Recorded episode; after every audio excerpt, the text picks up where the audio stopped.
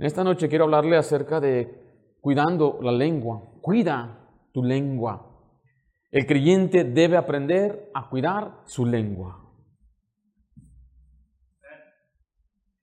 Esta es una, una área donde creo que todos podemos mejorar. Quizás en donde la mayoría de nosotros fallamos. Debemos cuidar nuestra lengua, en otras palabras, cuidar lo que decimos.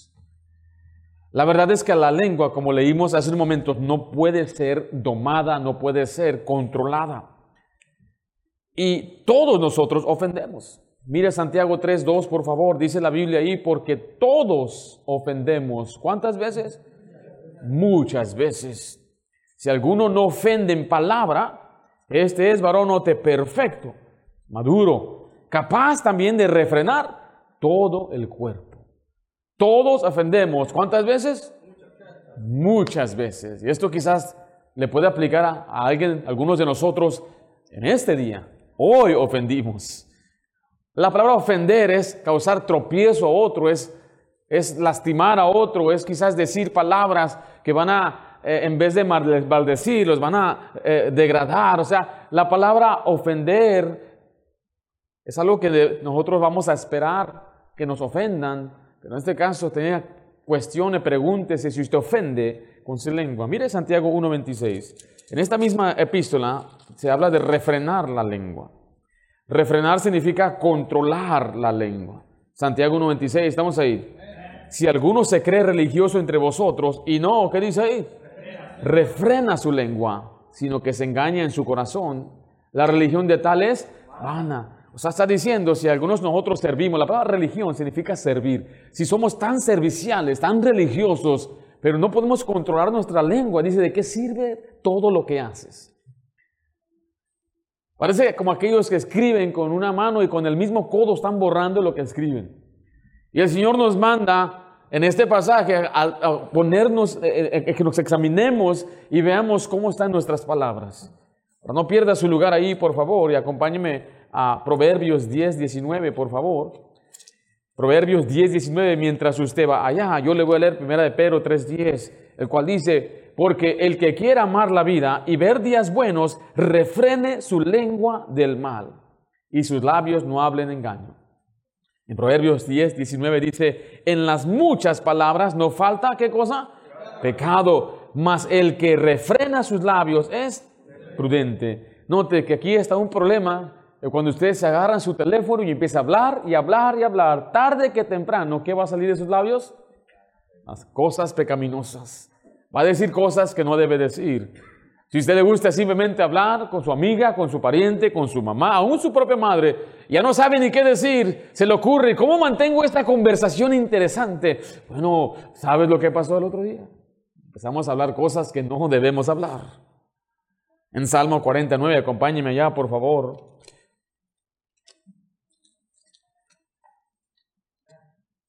El Señor nos ordena en muchos pasajes de guardar, refrenar nuestra lengua o nuestros labios. En Salmo 49 dice la Biblia, he anunciado justicia en grande congregación. He aquí, note, no refrené mis labios. Jehová, tú lo sabes. Aquí está hablando ahora de hablar cuando tenemos que hablar. O sea que la, la, lengua tiene poder para el bien, pero tiene poder para el mal. Y dice aquí en este aspecto, ahí habla, hay momentos que debemos hablar. Cuando usted es tiempo de evangelizar, hay algunos hermanos que refrenan su lengua. No, hermano, usted no refrene su lengua, usted hable. Usted haga, usted hable la justicia, hable lo que es la verdad. Hay tiempos de refrenar la lengua y hay tiempos donde usted debe decir, yo no voy a refrenar mi lengua. Regresa a Santiago. Aparentemente los cristianos a quienes Santiago les escribía tenían serios problemas con su lengua. Miren Santiago 1.19, por favor, dice, por esto, mis amados hermanos, todo hombre sea pronto para oír, mire, tardo para qué?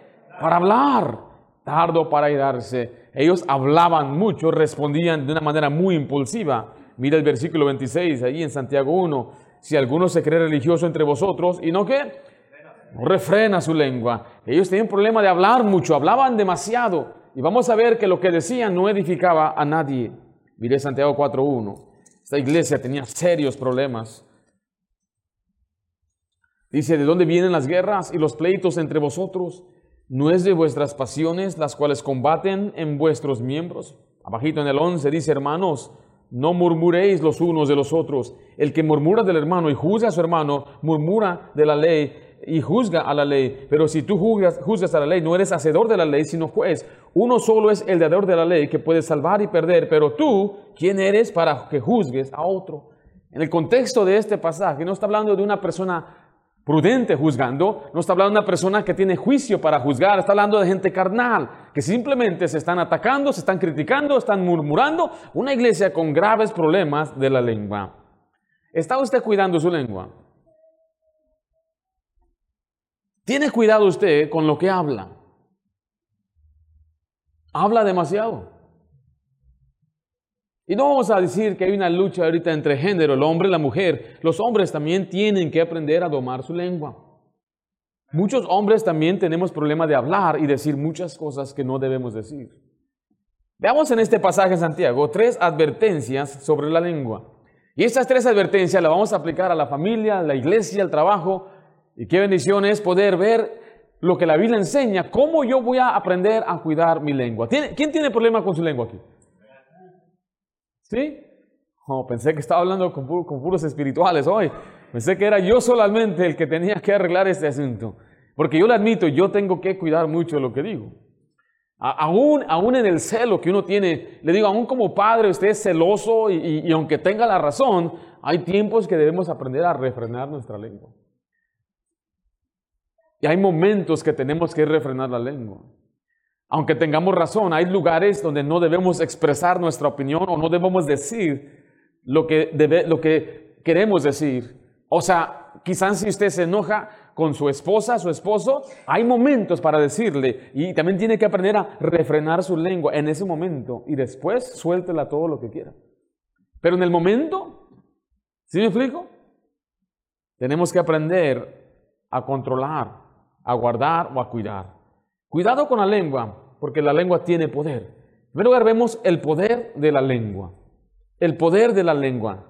Ahí en Santiago 3, regresamos al versículo 3 y 4. Note lo que dice, aquí nosotros ponemos freno en la boca de los caballos para que nos obedezcan. Qué analogía tan tremenda usa este Santiago, ¿verdad? Y dirigimos así todo su cuerpo. Después dice, mira, también las naves, aunque tan grandes, llevadas de impetuosos vientos, son gobernadas con un muy pequeño timón por donde el que la gobierna quiere. Note que la lengua tiene poder para dirigir nuestras vidas. Cuando hablamos tiene poder porque produce un efecto y una reacción. Usa el ejemplo de los frenos del caballo. Los que han montado caballo saben que simplemente con ese freno que le pone ese, ese de metal en la boca, lo pueden dirigir hacia donde quiera. Una bestia grande, enorme, que pesa mucho, y el que lo jinetea está bien pequeño, que delgado, pero puede manejarlo. Después dice la Biblia que lo compara a un timón de una nave enorme y grande. Aquella persona que está navegando, que está moviendo la nave, se para detrás de una rueda, una rueda en comparación a la nave muy pequeña. Y dice la Biblia, así es la lengua, es un miembro muy pequeño, pero puede en verdad causar un, un efecto en su vida que puede ayudarle o perjudicarle. Acompáñeme a Salmo 141. Y veámosla una vez más porque Él se nos advierte en cuanto a este asunto de la lengua.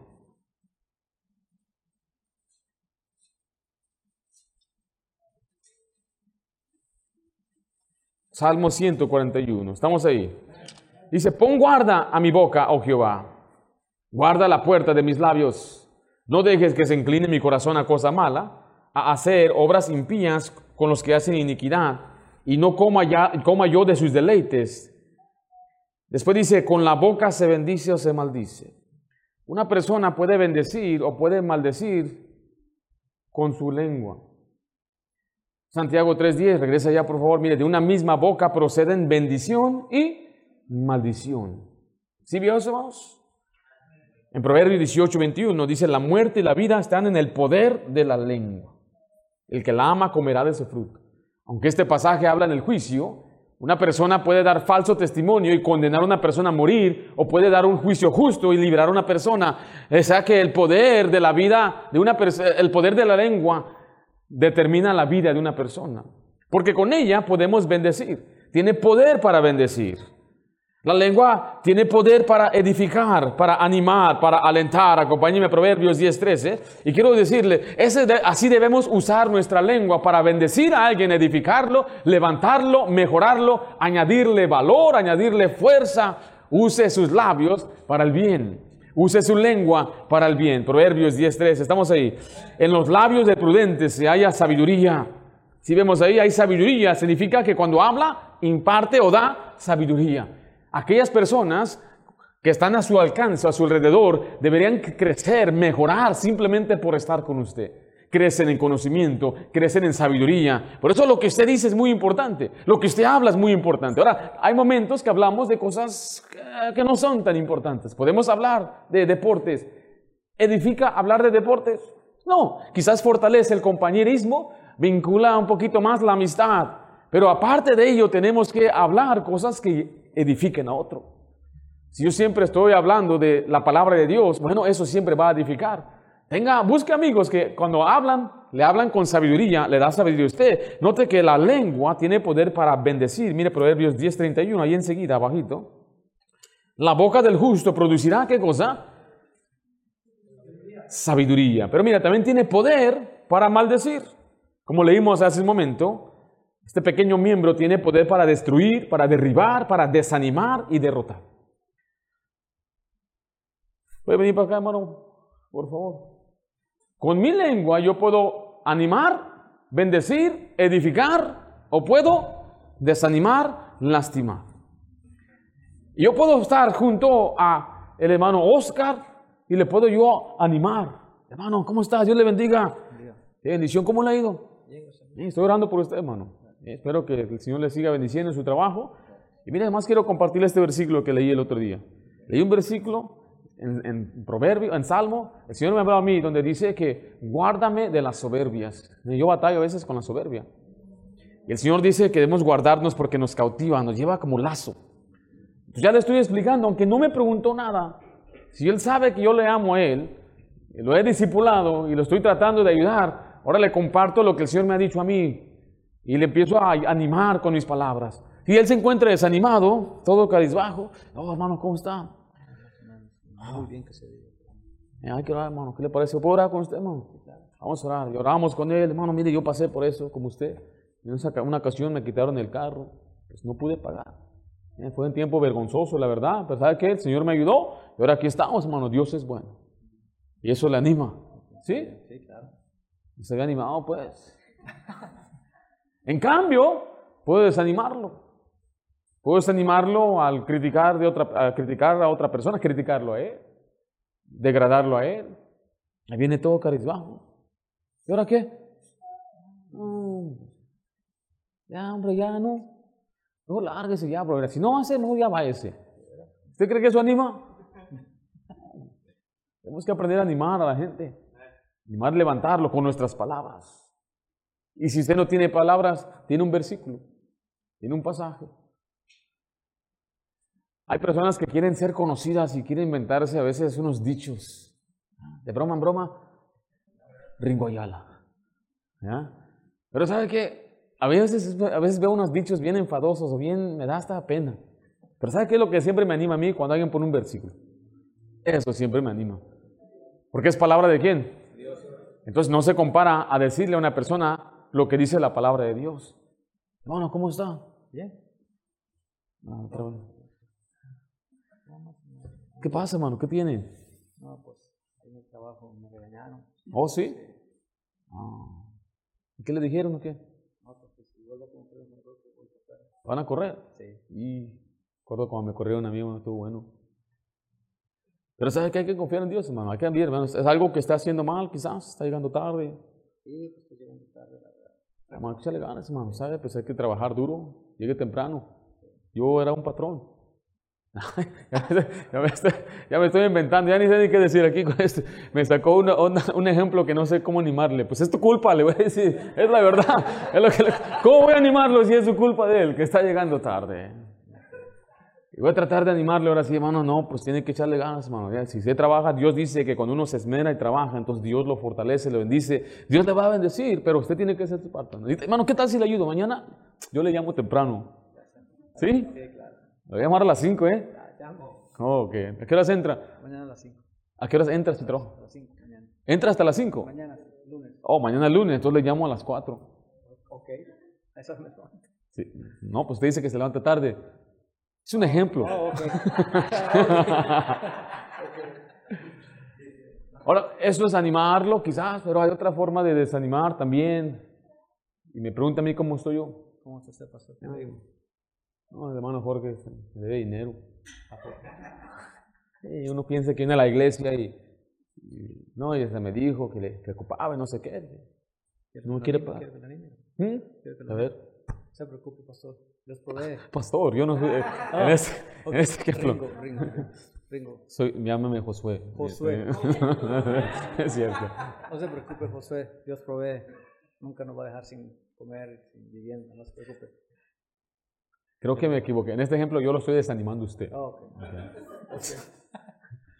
No, este hermano Jorge. Y dice que es hermano. En serio. No, ¿Eso le va a animar o desanimar? desanimado. Y esos son los hermanos. ¿En serio? Deje que reconozca las caras. No voy a confiar en nadie. No. ¿Qué es ese hermano? Tremendo actor. ¿eh? Tiene poder para bendecir y para maldecir. Mire, Proverbios 12:6. Vamos a unos pasajes rápidos, hermanos. Escuche, mi hermano, cada vez que usted critica a una persona o habla algo negativo, usted no está ayudando a una persona. Está maldiciendo, está trayendo maldición, está destruyendo. Quiero que vea Proverbios 12:6. Estamos ahí. Las palabras de los impíos son acechanzas para derramar sangre. Note el contraste. Mas la boca de los rectos los librará. Proverbios 12:18. Hay hombres cuyas palabras son como golpe de espada. Mas la lengua de los sabios es que medicina. Unas palabras dañan, destruyen y la otra sana. Proverbios 15:2 dice, la lengua de los labios adornará la sabiduría, mas la boca de los necios hablará. Entonces vemos claramente que la lengua tiene poder para bendecir o para maldecir. La lengua puede en verdad dirigir nuestra vida y puede llevarnos a poder hacer bendición o ser de tropiezo otra persona. Vimos el poder de la lengua. Número dos, quiero que veamos la segunda advertencia, es el peligro de la lengua. Santiago 3.5, regresemos a Santiago. Quiero que vea conmigo el peligro de la lengua. Así también la lengua es un miembro pequeño, pero se jacta de grandes cosas. He aquí, note, cuán grande bosque enciende un pequeño fuego. ¿A qué hora has comparado la lengua a un pequeño fuego? ¿Cuánto, cuánto fuego necesito para encender que una casa? Un cerillito. Ese cerillo empieza a crecer, la, la- la- la llama empieza a crecer y a crecer. Un pequeño fuego trae mucha destrucción. Mire, entonces, mire, como un fuego que puede destruir. La Biblia dice que es como un fuego que puede destruir. Mire el versículo 6. Y la lengua es un fuego, un mundo de maldad. La lengua está puesta entre nuestros miembros y contamina todo el cuerpo e inflama la rueda de la creación. Y ella misma es inflamada, dice ahí, por el infierno. Tiene que preguntarse en verdad qué sale de su boca, porque tiene la potencial de destruir. Haga un análisis de sus palabras. ¿Qué tipo de palabras salen de su boca? Proverbios 10:32 dice, los labios del justo saben hablar lo que agrada, mas la boca de los impíos habla perversidades. Esto habla de cosas sucias, de groserías, malas palabras. ¿Dice usted groserías? ¿Dice usted malas palabras? Hay personas que dicen que tiene malo decir malas palabras. Bueno, la Biblia claramente nos enseña que ninguna palabra corrompida debe salir de nuestra boca. ¿Qué tal los chismes? El chisme es cuando una persona habla de otro, no tiene un propósito de ayudar. ¿Qué tal criticar? Es hablar mal de otra persona. ¿Qué tal hablar injustamente de otro? ¿Qué tal hablar por envidia o por celos de otra persona? Y aquí es donde quizás la mayoría de las personas caen. Es que cuando hay una persona que usted no, no le agrada a usted y usted quiere que los demás sientan lo mismo que usted siente de esa persona. Entonces otros le dicen, no, me- este hermano me cae muy bien, no, el hermano Rodríguez me cae muy bien, no, el hermano fulano me cae muy bien. Y dice, no, no, si tú supieras. Porque usted quiere que la otra persona sienta lo mismo que usted siente, entonces con su lengua empieza a tratar de destruir a aquella persona. Habla con celos amargos, calumnia, difama. Mire Proverbios 10, 18, por favor. Recuerde, estamos hablando de la lengua, las palabras. ¿Alguien falló con su lengua el día de hoy? ¿Sí? ¿Hablamos mal? Hay a veces personas que están tan ofendidas, pero dice que les estés, no te hagas, tú también has ofendido. Todos nosotros a veces hablamos, a veces nos decimos palabras muy ásperas como esposos, hablamos cosas muy fuertes a nuestros hijos. Proverbios 10, 18 dice, el que encubre el odio es de labios mentirosos y el que propaga, ¿qué cosa? Calumnia es necio. Hay personas que calumnian a otra. Es que quieren difamarlos, acreditarlos y con mentiras. Todo eso es todo con mentiras, no es verdad. En Efesios 4:31, acompáñeme allá, ahí habla de griterías, de Ah, maledicencias y maltratos de malicia. No te dice ahí Efesios 4:31, quítense de vosotros toda amargura, enojo, ira, pero note esas palabras, gritería y maledicencia. Note que esas son las palabras que usamos para ofender a otros.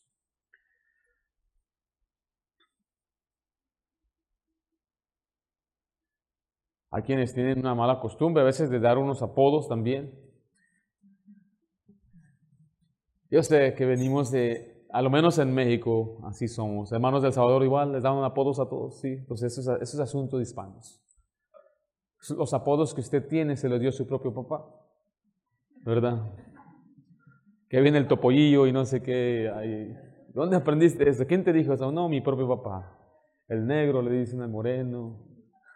Había un muchacho que le decían el ruco, como el viejillo, pues ruco. Dice, ¿por qué le dicen ruco? Que cuando nació, nació así medio arrugadito, parecía un viejito. ¿Sabe cómo le decían a un muchachito? Ah, no sé si todavía le dicen, pero le decían el beans. Porque dice, cuando nació parecía un frijolito. Y así se le quedó, se fue su... así le di, ¿Todavía le dicen así? Sí, todavía le dicen. ¿Quién le dijo eso? Su propia mamá. Tenemos apodos de cariño, ¿no? Pero hay otros apodos que no son de cariño. Y estoy seguro al que le dicen el cotorro no fue, eh, no, es, no es algo que le gusta que le digan así. Eh, pero nosotros los hispanos tenemos que tener mucho cuidado, especialmente cuando usamos apodos aún a los, a los patrones. Eh, hay que tener respeto. Hay que tener cuidado cómo nos expresamos. A veces nos insultamos. Somos, y, y somos a veces muy burlistas. O nosotros somos muy burlistas, los hispanos. Ah, somos, una, somos especiales, en verdad. nuestra, nuestra Latinoamérica es especial en ese aspecto. Nos gusta ser ofensivos, nos gusta alegar, somos muy resentidos, nos encanta la amargura y somos víctimas.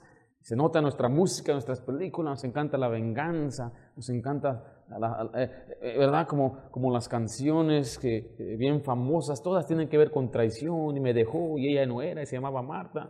Y todos esos cantos siempre hablan mucho de nuestra cultura. Y en nuestra cultura hay mucho que ver con el chisme, les encanta. Eh, ¿Se acuerda del programa la El Gordo y la Flaca? Y las personas gustaba escuchar los chismes. En inglés aquí está TMZ. Oh, y ese, ese es el centro del chisme en cuanto a, ante los celebres. Y, nosotros nos gusta propagar el chisme, nos gusta seguir hablando, nos entretenemos en este aspecto. Tenemos que tener mucho cuidado con lo que decimos. Alguien dijo que cuando, hay, cuando algo sucede, está la verdad y está la mentira o el chisme. Al tiempo que la verdad se pone las botas, el chisme ya llegó hasta el otro lado del mundo. Cinco minutos después de que murió Michael Jackson, entra una señora con lágrimas, lágrimas, lágrimas. ¿Qué tiene, doña? Michael Jackson acaba de morir. Dije, wow, Qué tremendo. Pero el Evangelio no ha llegado ni al otro lado del mundo. En dos mil años no se ha conquistado el mundo con el Evangelio. Qué tremendo es esto. Cuando trata de así de malas noticias, bien que se propaga y se habla. Cuando trata de algo bueno, nadie sabe, a nadie le interesa. Nosotros tenemos que tener mucho cuidado con nuestras palabras. Note que el Señor quiere que edifiquemos, porque es como un fuego que puede destruir, pero también es como una bestia, dice la Biblia, que no puede ser domada. Regresa a Santiago 3, Santiago 3.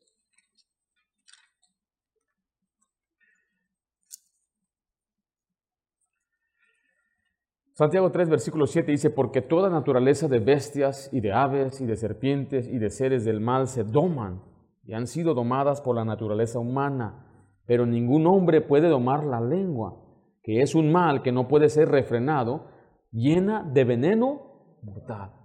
Y es impresionante lo que el hombre ha podido hacer con los animales, cómo los ha domado. Ha domado a todo, como dice ahí, todo tipo de bestia y animal. ¿Cómo controlan aún a esas ballenas o esas orcas allí en, San Diego o lo hacían antes? ¿Cómo, ¿Cómo, lo hicieron? ¿Cómo lo hacen? Controlar, domar elefantes enormes, jirafas y, y, y, los pueden controlar. dice la Biblia que la lengua no puede ser refrenada. Es como que es un poco contrario, ¿no? A lo que estamos leyendo. ¿Refrena la lengua? ¿O se puede refrenar o no se puede refrenar? ¿Qué piensa usted? Si usted puso atención en lo que leímos, no está en nuestra capacidad refrenar la lengua. Lo que hemos leído es que le está pidiendo a Dios que refrene su lengua. Yo no puedo refrenar mi propia lengua. Tengo que confiar que Dios me ayude. Le leo Salmo 141.3, dice, pon guarda a mi boca, oh Jehová, guarda la puerta de mis labios. Él no está diciendo que Él va a guardar su propia lengua, le está pidiendo a quién que le ayude. Está pidiendo a Dios que le ayude a guardar su boca, que le ayude a guardar su lengua. Proverbios 11:12, note lo que usted sí puede hacer. Usted no puede domar la lengua. Entonces dirían, pastor, ¿cómo le vamos a hacer? ¿Quiere ver? Vamos a ver. Estamos ahí. Proverbios 11, versículo 12. El que carece de entendimiento menosprecia a su prójimo, mas el hombre prudente, ¿qué hace? Calla. Mire el capítulo 17, 28. Aún el necio, ¿cuándo qué? Cuando calla, es contado por sabio, y el que cierra, el que cierra sus labios es vendido. ¿Puedo domar mi lengua? No, no se puede. ¿Puedo yo refrenar mi lengua? Tampoco. ¿Puedo callar? Ahí sí. Porque todos quiero decir lo que quiero decir. Y se puede aguantar. ¿Sí me estoy explicando? te voy a explicarle entonces cómo se soluciona esto. ¿Están conmigo o no? Miren, no siempre, este pasaje nos enseña a veces que no siempre tiene que decir lo que está en su mente.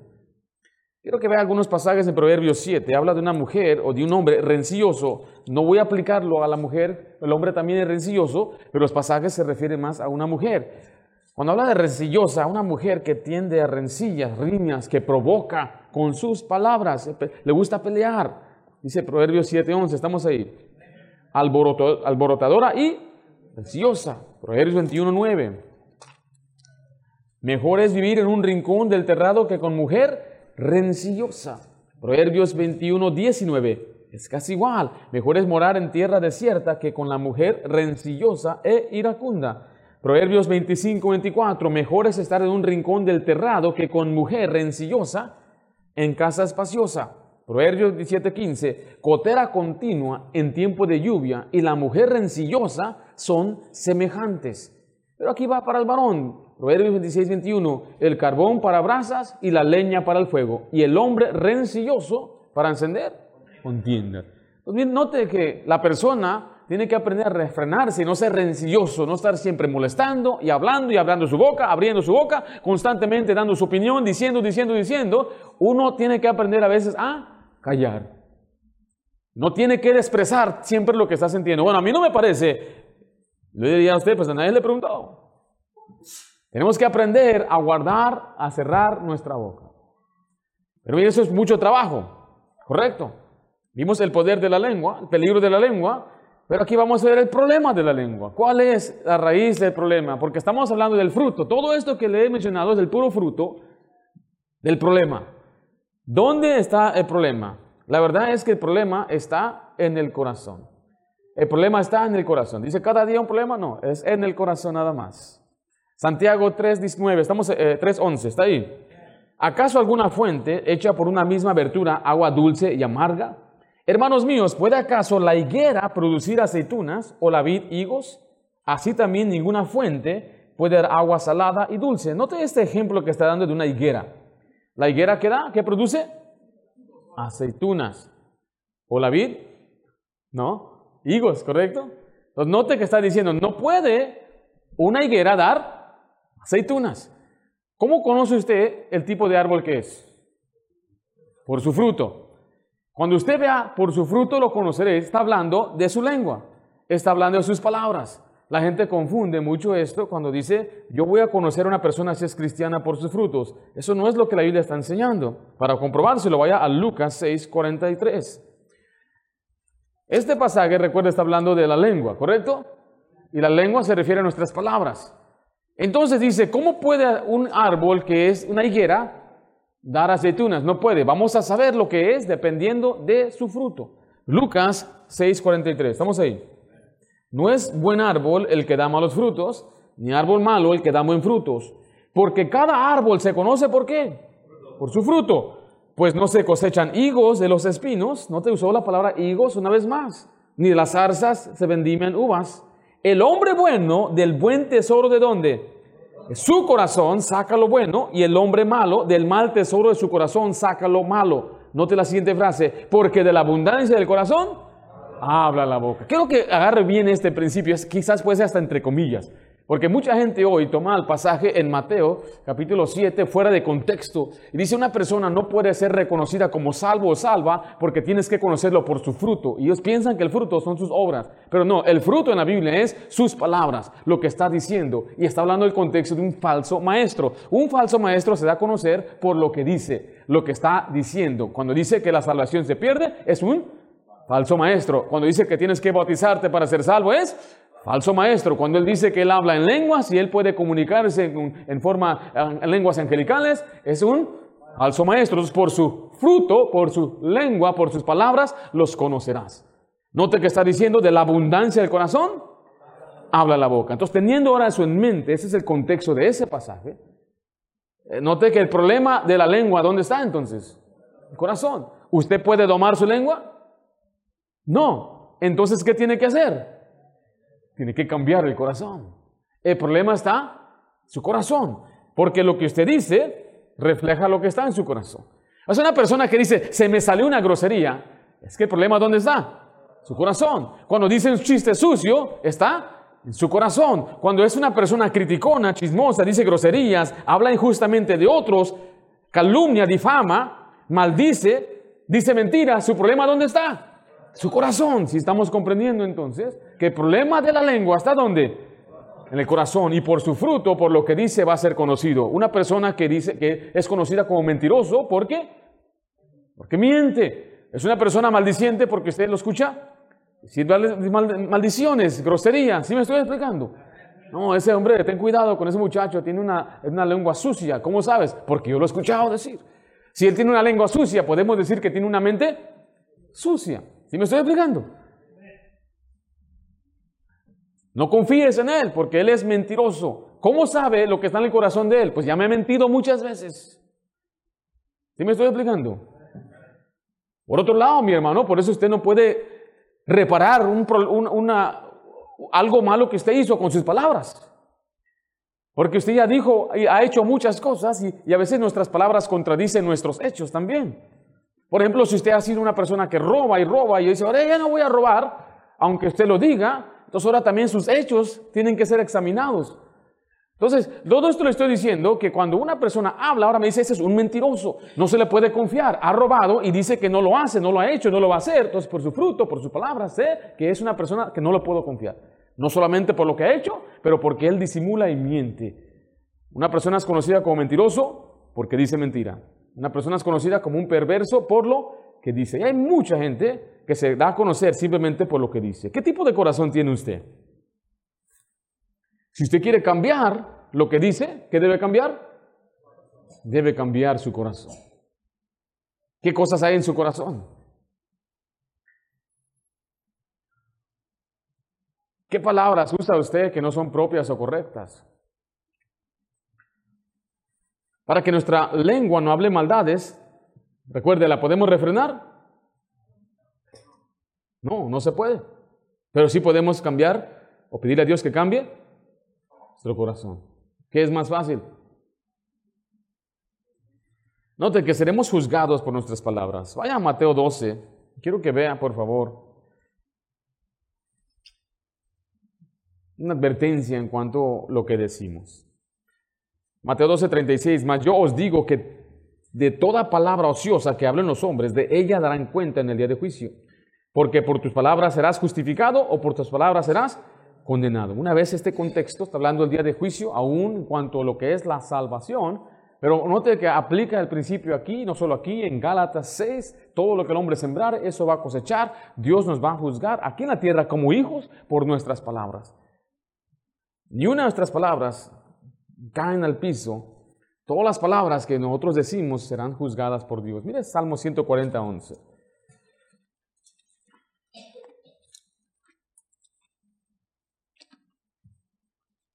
¿Qué hay en su corazón?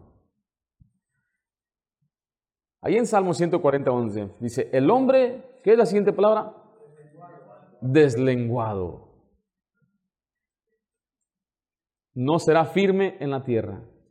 El mal caerá al hombre injusto para derribarle. Note que la persona deslenguada. ¿Qué significa eso? No tiene control de su lengua. Dios castiga eso. Será teniendo una aplicación para los jóvenes, jovencita, niño, tú, no, tú tienes que cuidar cómo tú hablas a tus papás. El tono es muy importante también los ruidos que haces, como... Es una actitud. Y cómo le hablas a papá y a mamá y yo no sé si en tu casa tuteas o no, te dicen que está bien, pero ten respeto en la forma que hablas a tus papás, a tu mamá. Mírala a los ojos, háblale con respeto, usa palabras correctas. Si tu mamá no habla, no habla nada de, de, inglés, habla en español, pero tú tienes que tener mucho cuidado las palabras que usas. No digas malas palabras, no es correcto decir groserías, aunque tu amiga lo diga y tus amigos y todos digan malas palabras. Por eso no debes ni siquiera escuchar música que dice groserías y malas palabras. Porque cuando lo escuchas, entra a tu corazón y de tu corazón, ¿de dónde sale? Sale por la boca. ¿De dónde aprenden los muchachos las groserías y las malas palabras? Muchas veces es de las películas que ven, los programas que ven, la gente que ven en TikTok o en YouTube en cualquier medio y dicen malas palabras, groserías. ¿Y qué piensa que le va a salir un día de su boca? Las mismas malas palabras. Los dichos, los modismos que tenemos, a veces vienen por donde vivimos, donde crecemos y, y ya se nos hace tan natural hablar de esa manera y es porque ya están muy arraigadas en nuestro corazón, está en nuestra ADN, en nuestra forma de hablar y decir. O dicen a veces los hispanos, mayormente dicen quizás nosotros los mexicanos son muy mal hablados. Por cada frase que dicen, una, tres, cuatro groserías en cada oración. ¿Y tienen razón o no? A veces eh, estamos, yo sé que estoy aquí, estoy aquí en Estados Unidos y yo crecí aquí en Estados Unidos, a veces nos escuchan y piensan que yo le estoy tirando a los mexicanos, pero me incluyo yo entre esta generación de mexicanos, pero aquí los mexicanos están meneando la cabeza. ¿Correcto, hermanos? Sí puede usted admitir que nuestra cultura tiene muchas, dice muchas groserías, dice muchas maldades, dice muchas cosas sucias. Si usted padre habla malas palabras, ¿qué van a aprender sus hijos? Un primo una vez soltó una palabra, pero bien grande, bien fuerte, una, de las más sucias que puede haber. Y mi tío se indignó. ¿Cómo te atreves a decir esa palabra? ¿Quién te enseñó eso? Y su esposa, que era la tía política, dijo, pues tú. Te escuchó a ti. Entonces así es como él empieza a aprender a decir malas palabras y groserías. Nuestros hijos aprenden los modismos o nuestras palabras, la manera que nos expresamos. Tenga cuidado cómo hablan frente de sus hijos. Cómo le dice, cómo habla a sus hijos. No degrade a sus hijos, no insulte a sus hijos, no tiene que darles de apodos, ni decir groserías, ni malas palabras a sus hijos. Tenga cuidado cómo habla de su esposa, de la familia de su esposa. Tenga cuidado cómo se refiere a su esposo. No diga groserías, no degrade, no enseñe a sus hijos a faltar de respeto. El hombre deslenguado no será firme en la tierra. Recuerde, ¿por qué estoy diciendo lo que digo? Tengo un problema ¿dónde? Mi corazón. Tengo un corazón que debo cambiar. Si mi lengua sucia, significa que mi corazón es sucio. Si mi lengua habla sandeces, significa que tengo un corazón necio. Si mi lengua dice mentirosa, eh, dice mentira, significa que no tengo integridad en mi corazón. Todo refleja mi corazón. Entonces, ¿cómo está su corazón? Cuidado con la lengua. Vimos el peligro de la lengua, perdón, el poder de la lengua, el peligro de la lengua y el problema de la lengua. Padre Santo, damos gracias por tu palabra y esta gran advertencia que tú nos das. Señor, en verdad hemos tratado de cuidar lo que decimos. A veces nos aguantamos, nos mordemos la lengua. Pero Señor, nos damos cuenta que el problema está en nuestro corazón. Un corazón perverso va a hablar cosas perversas.